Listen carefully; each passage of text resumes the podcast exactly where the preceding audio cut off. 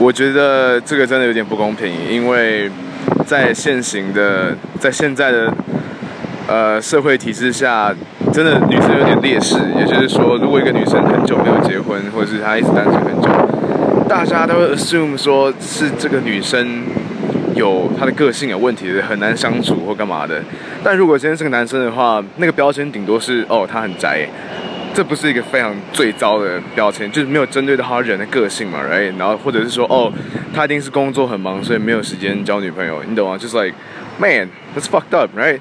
然后重点是我身边有女生朋友，她们真的是非常厉害的人，那些她们也很多是因为工作很忙，没有时间交男朋友的。这个这，yeah，现在我觉得对女生比较有点不公平一点。